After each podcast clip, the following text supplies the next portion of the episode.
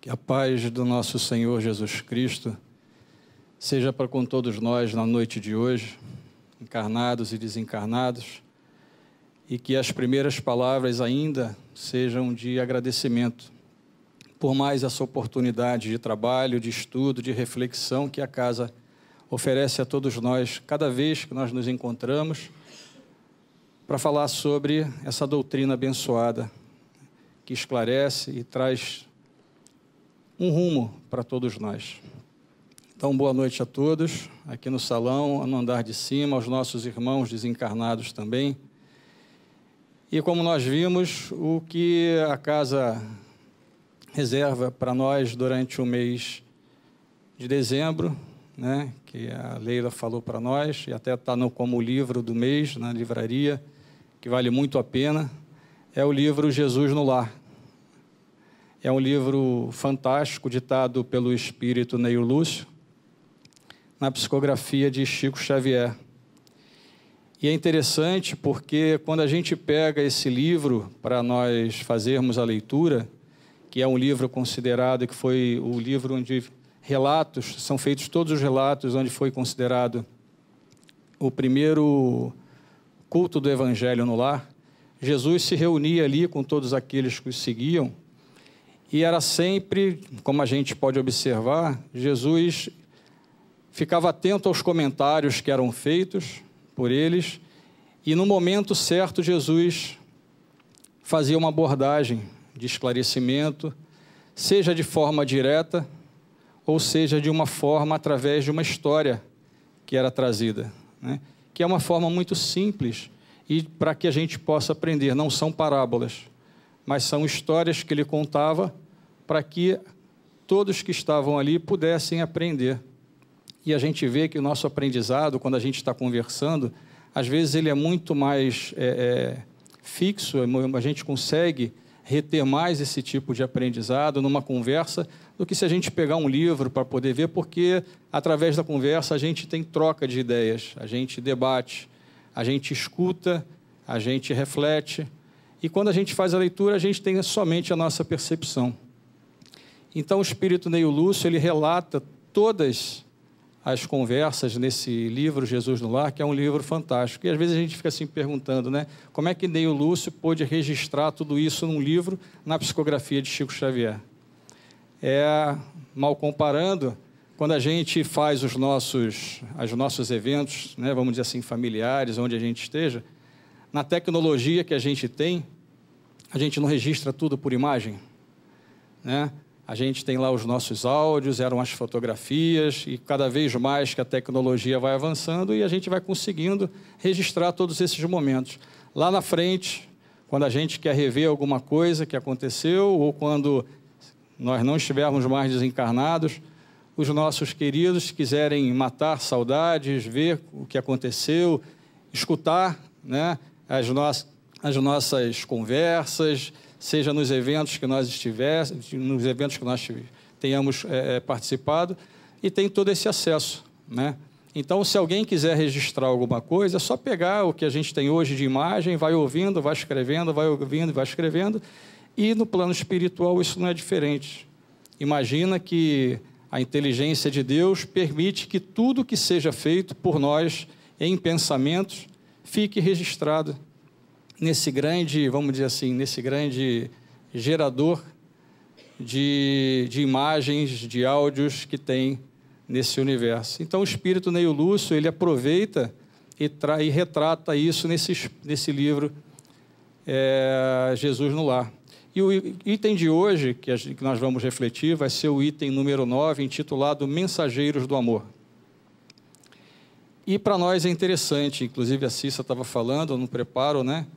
É referente ao amor, e o amor é uma coisa que a gente não tem como escapar de exercer na sua plenitude.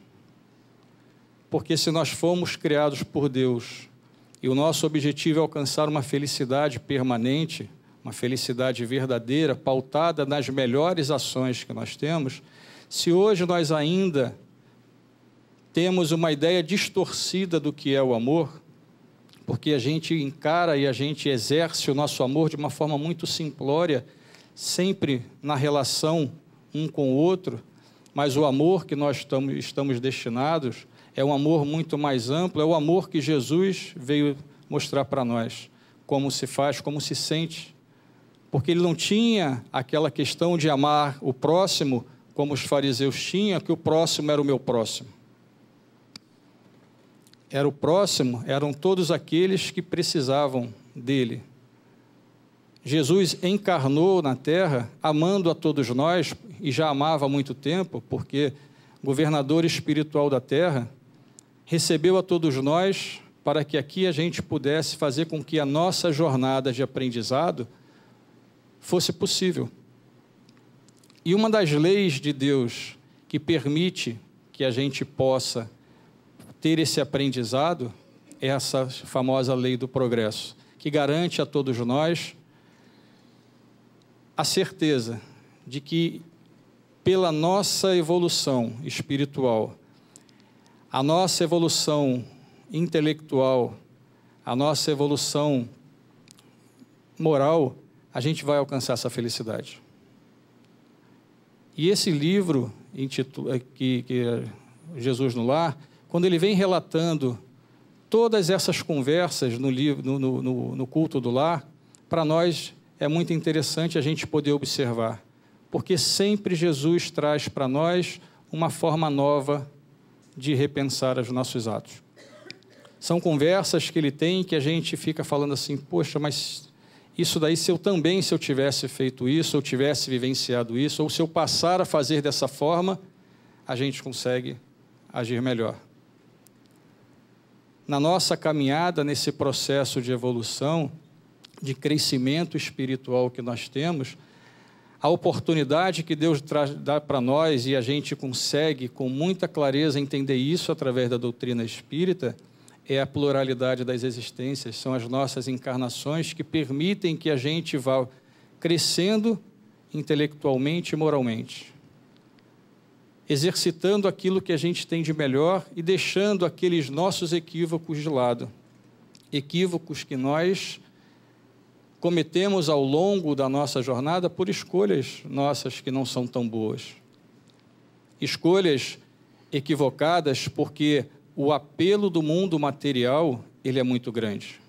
Jesus, por diversas vezes no Evangelho, ele faz, por, pra, pra, faz a nós alertas de que a gente tem que tomar cuidado com a nossa caminhada. O mundo oferece desde há muito tempo, e hoje a gente ainda vê, né, os apelos que são muito ótimos da gente é, achar que está vivendo um estado de felicidade, porque satisfaz aquilo que a gente tem de imediato. Mas não é esse amor, não é essa felicidade que Jesus ele vem mostrar para a gente, porque a felicidade permanente, às vezes, no início, até a gente conquistar essa verdadeira felicidade, a prática do bem, ela dói, porque nós temos decepções. A gente vai procurar fazer sempre o melhor e a gente não vai ter como fazer.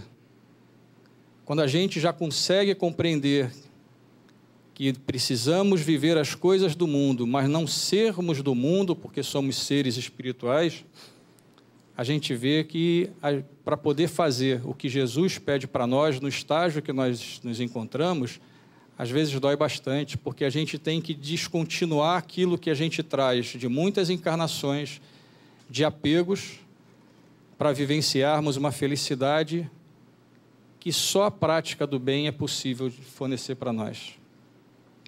Uma prática que a gente só consegue aprender através, como a gente fala, da relação. Porque é fácil a gente sair do caminho.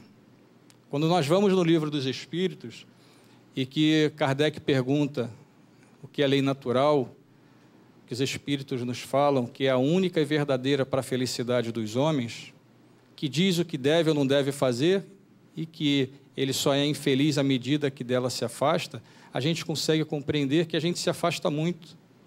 Quando nós começamos a ter um desenvolvimento intelectual muito grande, em determinados momentos, achamos que não precisamos mais de Deus estar perto de Deus, somos autossuficientes, como, como vemos os nossos filhos que vão crescendo ali perto de nós, e em um determinado momento eles falam assim: já estou pronto para bater asas.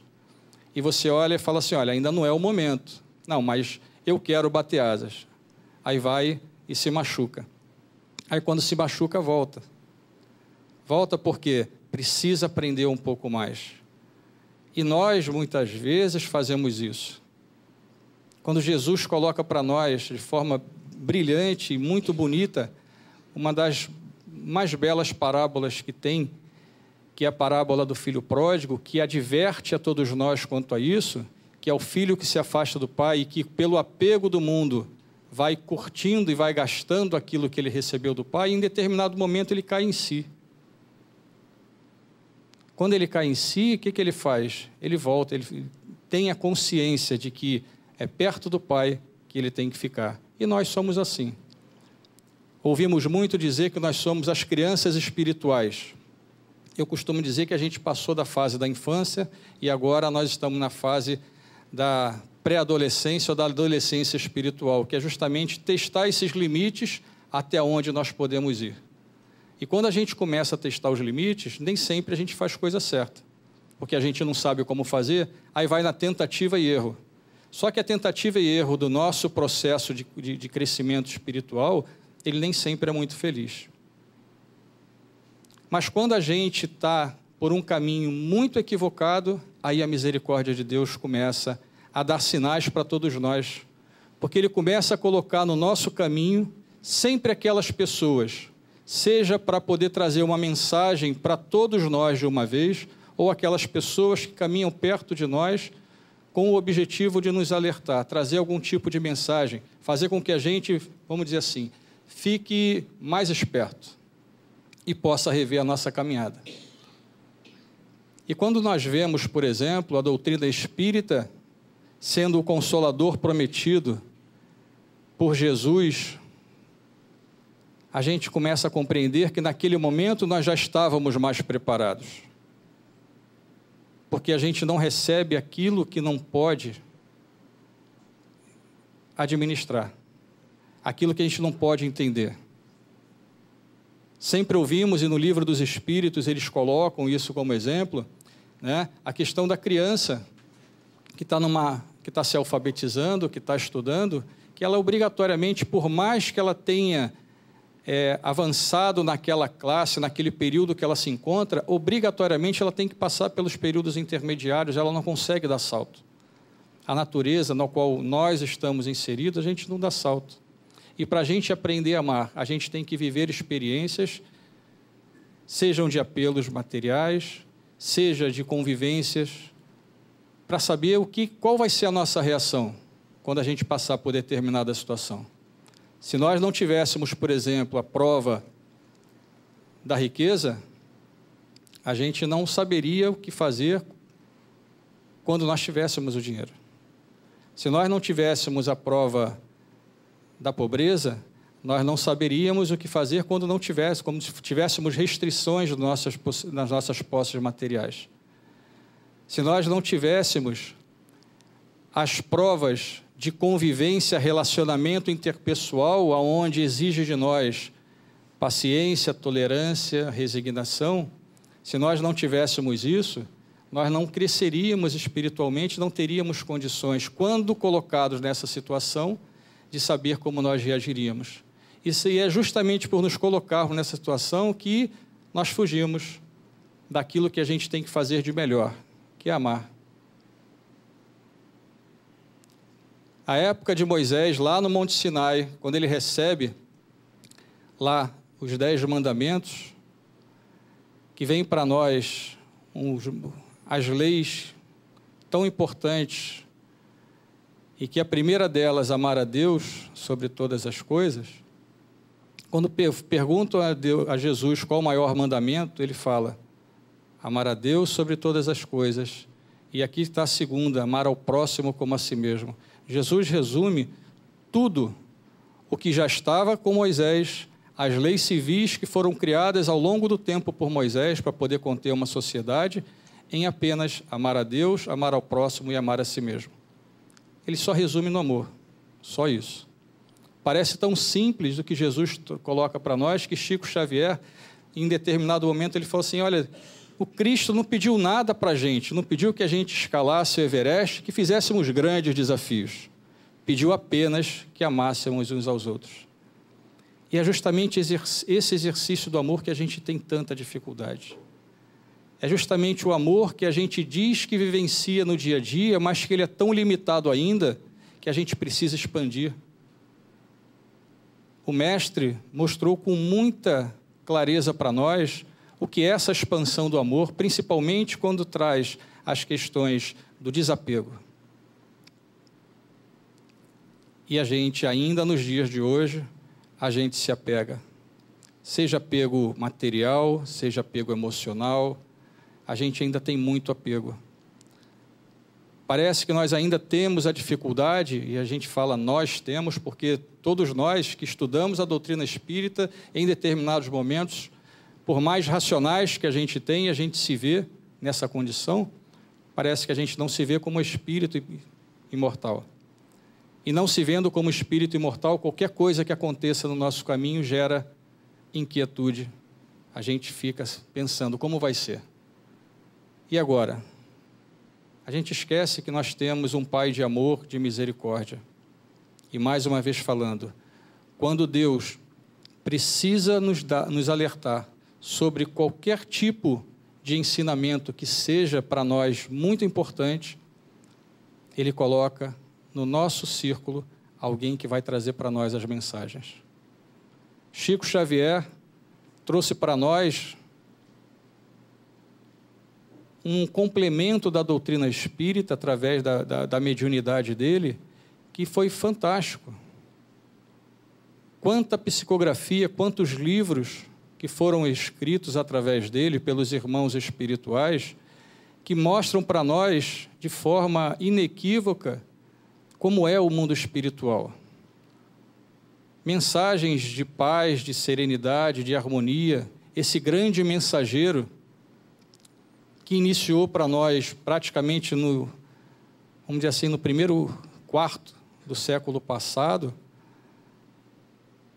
o que era viver num plano espiritual, o que era o plano espiritual, o que éramos nós em complemento? Ao que Allan Kardec trouxe. E nós temos hoje em dia Divaldo Franco, Haroldo Dutra, nós temos tantos irmãos que fazem estudos, inclusive aqui no SEMA, com grande capacidade de passar para todos nós não o que vivenciam, mas o que a doutrina espera com que a gente faça. Porque às vezes é difícil da gente compreender, da gente vivenciar.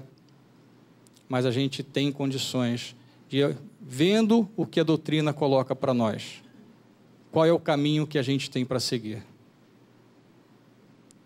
E quando esses mensageiros que chegam para nós para divulgar alguma coisa boa, como nós, às vezes falham.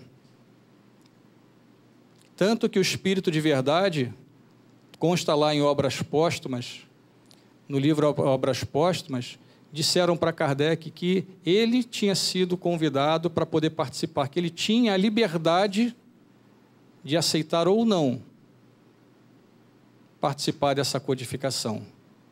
Mas que se por algum momento falhasse, eles já tinham alguém para que pudesse substituí-lo. E de tamanho e a grandiosidade da obra foi passada por Kardec, para Kardec, pelo Espírito de Verdade. E ele, como nós, né, nós aceitaríamos? Tamanha responsabilidade conhecendo a todos nós, diante do apelo que nós temos no mundo, dos nossos afazeres, de tudo que a gente tem.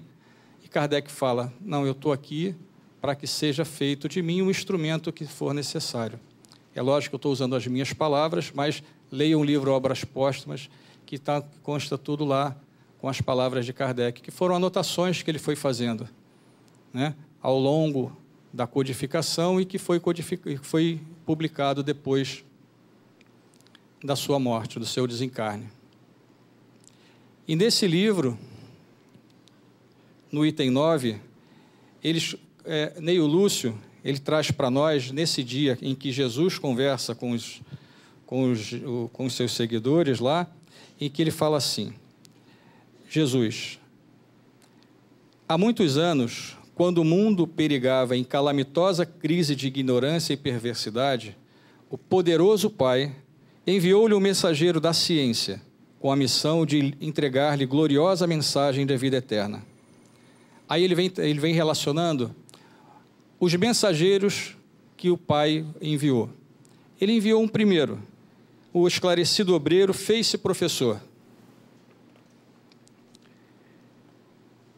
Só que o professor, declarando que vivia numa vanguarda luminosa, inacessível, que ele vivia numa vanguarda luminosa, inacessível à compreensão das pessoas comuns.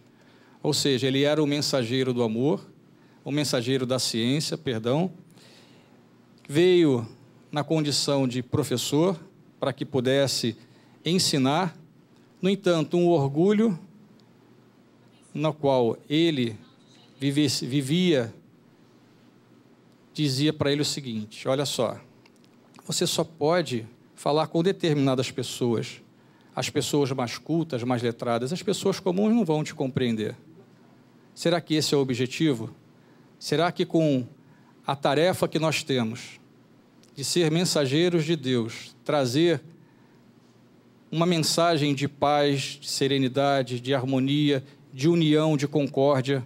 Quando a gente coloca o orgulho, será que a gente está fazendo o correto? Não estamos.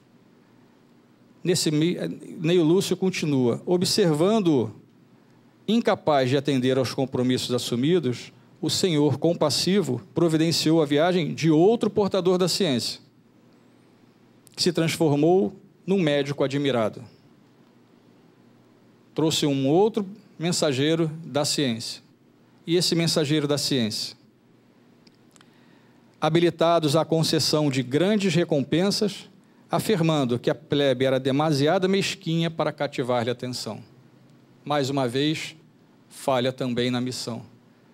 De como médico poder levar saúde, poder tratar das pessoas, poder melhorar a qualidade de vida de acordo com as possibilidades de época,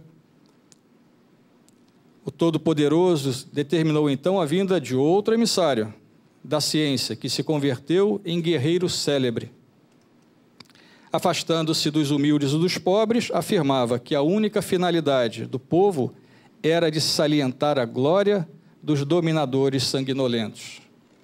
Mais uma vez, pelo livre-arbítrio, também se deixa levar e não cumpre com a tarefa ao qual foi confiada a ele.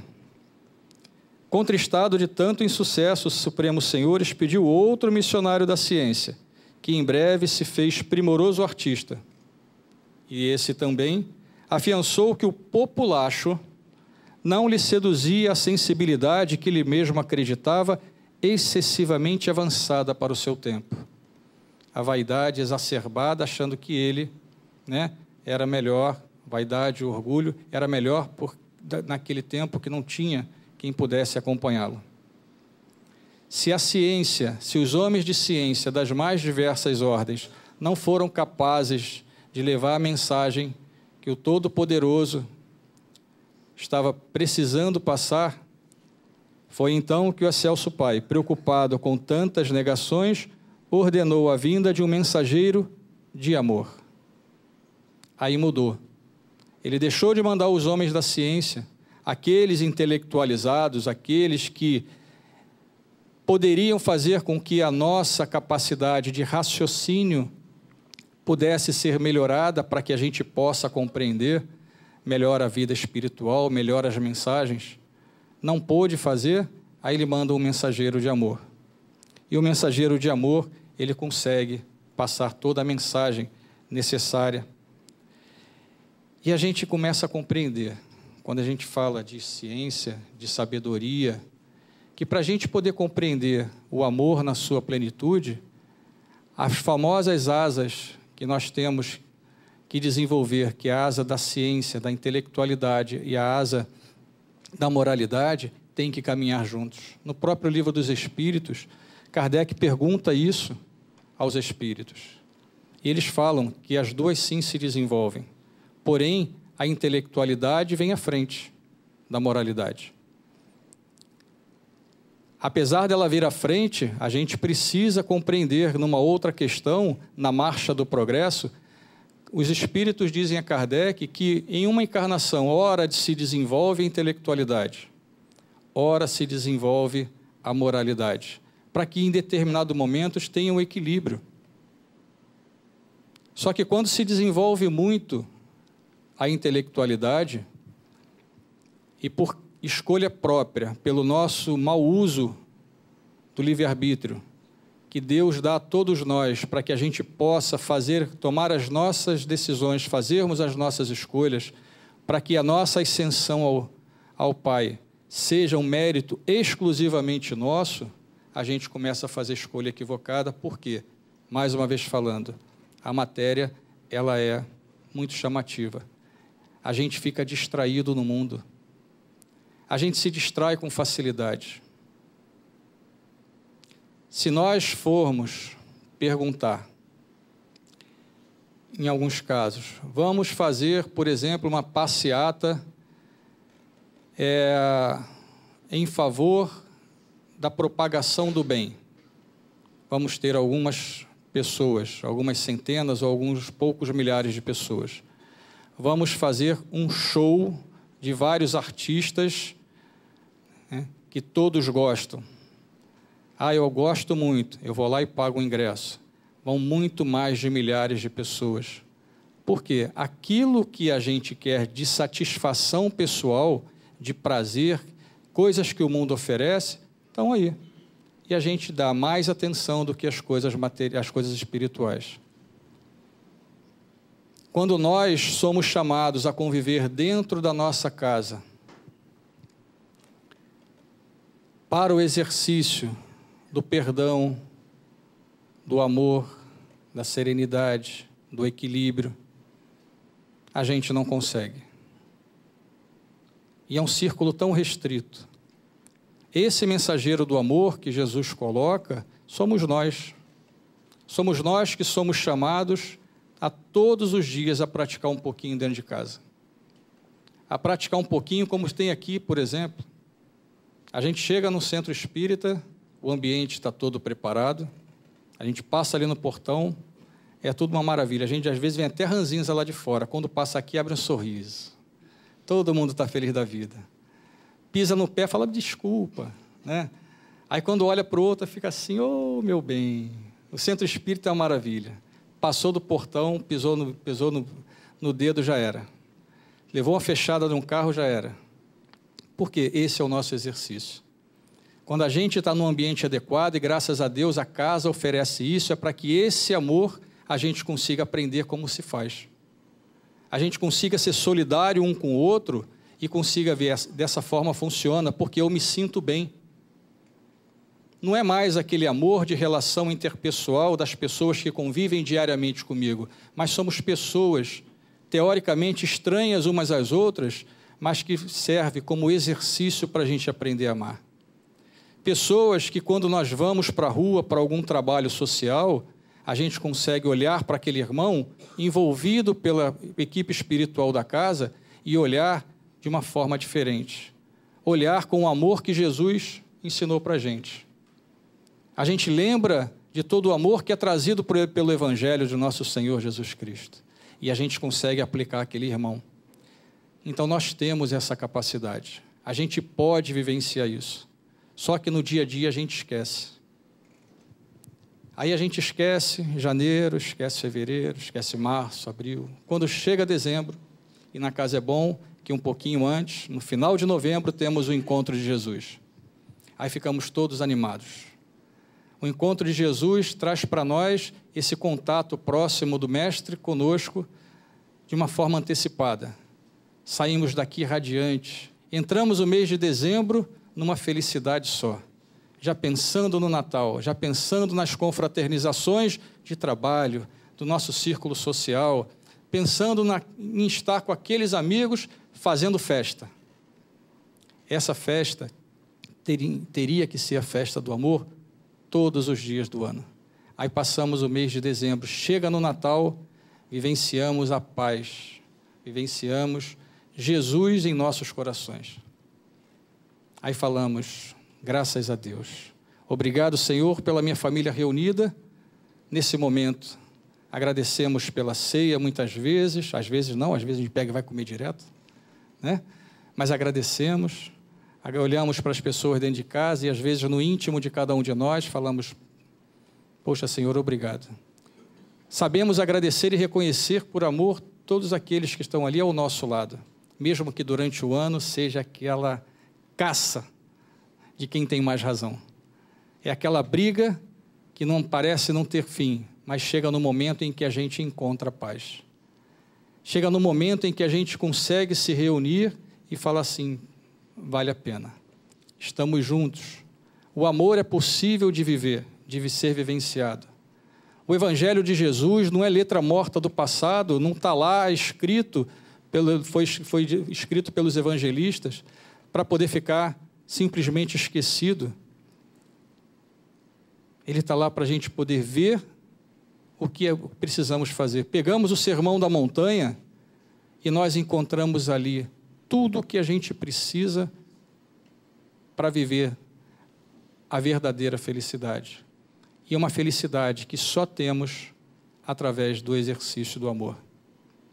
Todas as vezes que fazemos qualquer coisa que nos remeta a uma boa ação, nós temos paz.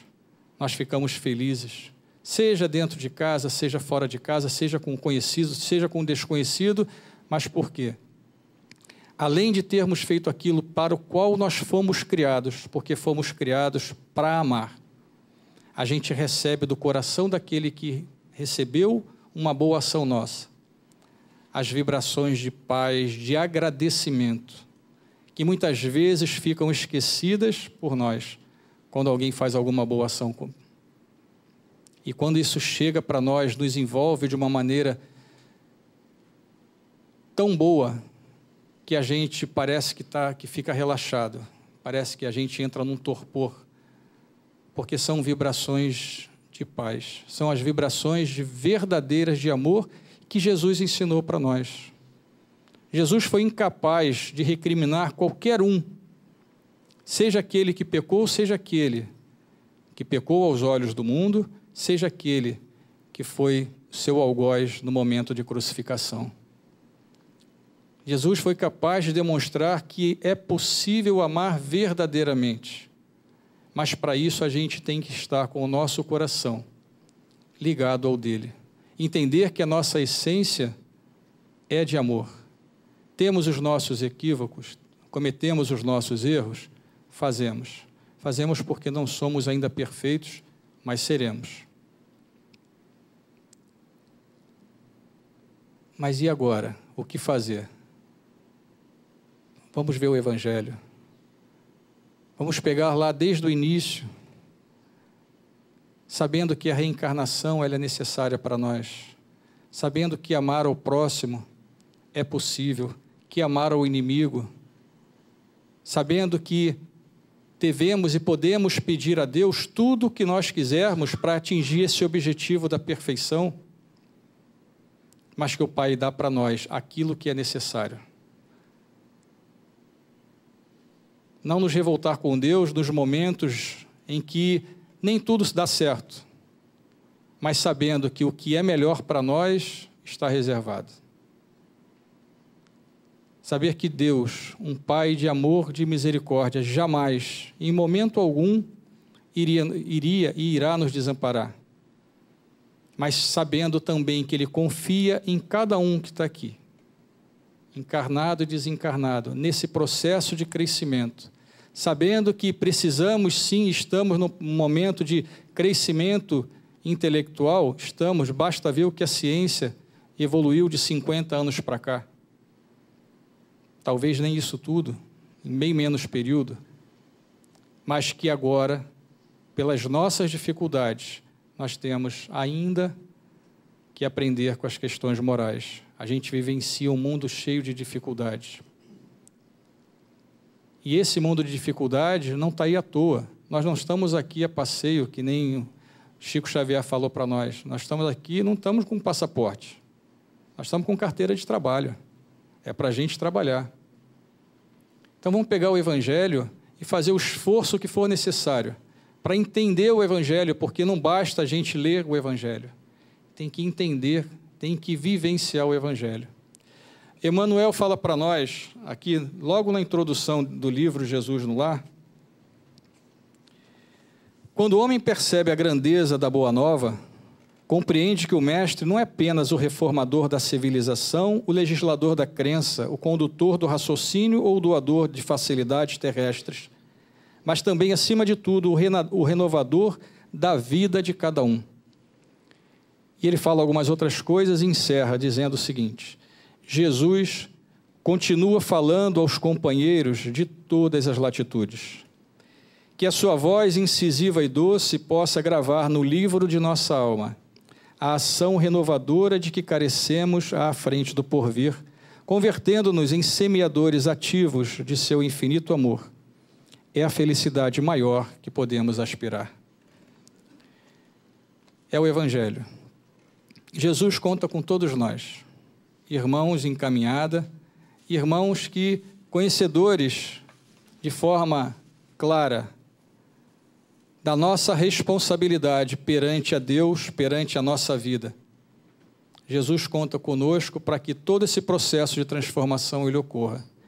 Esse, esses mensageiros de amor, que de ciência, de questões materiais, se desligaram das questões espirituais e falharam, como no exemplo do texto, na história que Jesus conta, mas os mensageiros do amor que já têm a intelectualidade, já compreende, já tem, já pode usar do raciocínio para poder avaliar o que é certo e o que é errado, saber por onde caminhar e como caminhar, é isso que Jesus espera. A distribuição do amor ele não espera mais para a época de Natal, ele espera para todos os dias espera de mim, espera de todos nós. A tarefa é grande? É grande. É penosa? É penosa. É difícil? É difícil. Mas é conosco que Jesus conta. O processo de renovação está aí, para todos nós participarmos. Jesus faz o convite. Jesus fez o convite. Através do Evangelho, a gente pode ver até onde a gente pode ir. Na parábola dos talentos, né? Quantos talentos que a gente tem? Quais aqueles que nós vamos fazer com que sejam multiplicados? Nós vamos enterrar os nossos talentos ou nós vamos multiplicar? Está nas nossas mãos. Então, que nosso Senhor Jesus Cristo nos abençoe, nos proteja, dê a cada um de nós a força necessária para continuarmos a nossa caminhada e que possamos estar sempre juntos com esse Pai de amor, de misericórdia, que coloca para nós sempre todos os recursos à disposição para o nosso sucesso, porque Ele conhece cada um de nós, porque somos seus filhos amados. Que possamos fazer isso todas as épocas do ano, não só no Natal, porque somos capazes de amar verdadeiramente. Bom Natal a todos aqueles que eu não puder ver, não puder abraçar, e tenho a certeza de que a continuidade do caminho estaremos todos juntos nesse processo de aprendizado. Beijo no coração, fiquem com Deus.